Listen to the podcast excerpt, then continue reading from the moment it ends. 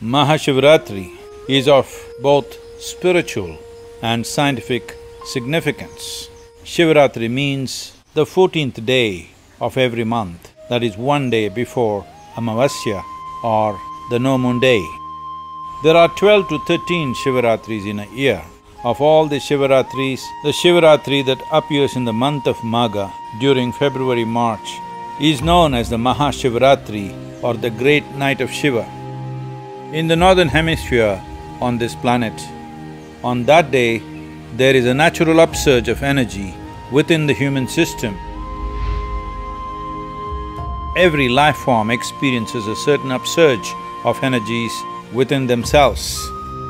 This upsurge of energies can be truly made use of only by those creatures who have their spine erect. Our fortune of being human is we are the only species here who have graduated to that level of an erect spine. If you look at the evolutionary development of various species, you will notice that moving from invertebrate to vertebrate is one significant step.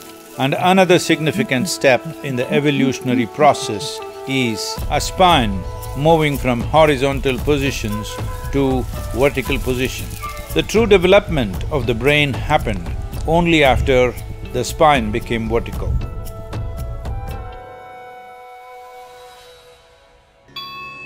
As on Mahashivratri night, there is a natural upsurge of energies, keeping the spine vertical throughout the night has immense benefits. It is of great benefit, particularly to those on the spiritual path, but this is also significant for people who are in family situations and also for the ambitious in the world.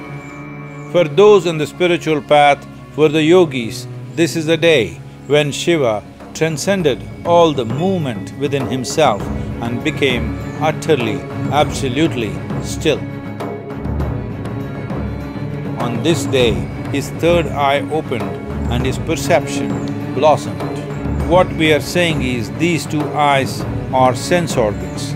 They can show you the physical realities around you. But if you want to see the basis of this reality, if you want to see the subtler reality which is beyond the physicality of nature, if you want to know this, you need another dimension of perception. The dimension of perception, which is beyond the physical, is known as the third eye.